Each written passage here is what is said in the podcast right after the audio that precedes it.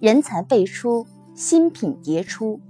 民国时期，紫砂之所以能出现复兴，是因为有一批杰出的紫砂人才。制壶名手如程寿珍、范大生、俞国良、李宝珍、汪宝根、蒋彦廷、陈光明、冯桂林等；陶刻名手如邵云如、赵松庭、陈少廷、蒋干亭等。这些名手不但技艺全面、功底扎实，且各有顶尖绝活或高手作品，如程寿珍的多球。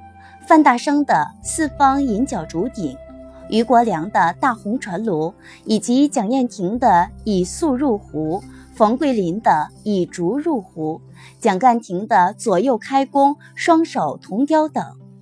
可贵的是，紫砂人才培养除了师承家传外，还出现了新培养模式。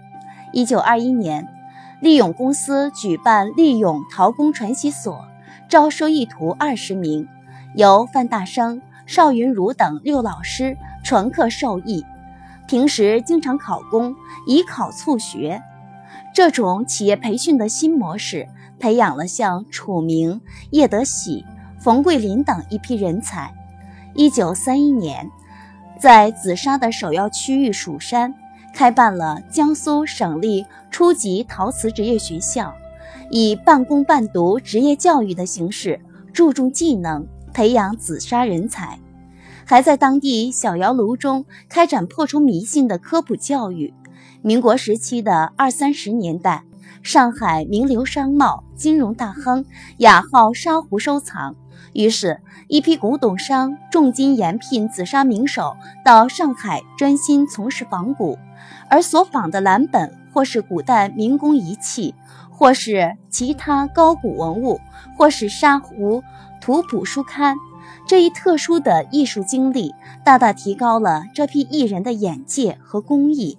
尤其是他们中青年艺人裴诗民、王银春、顾景舟、蒋荣，后来成为解放以后发展紫砂承上启下的一代骨干。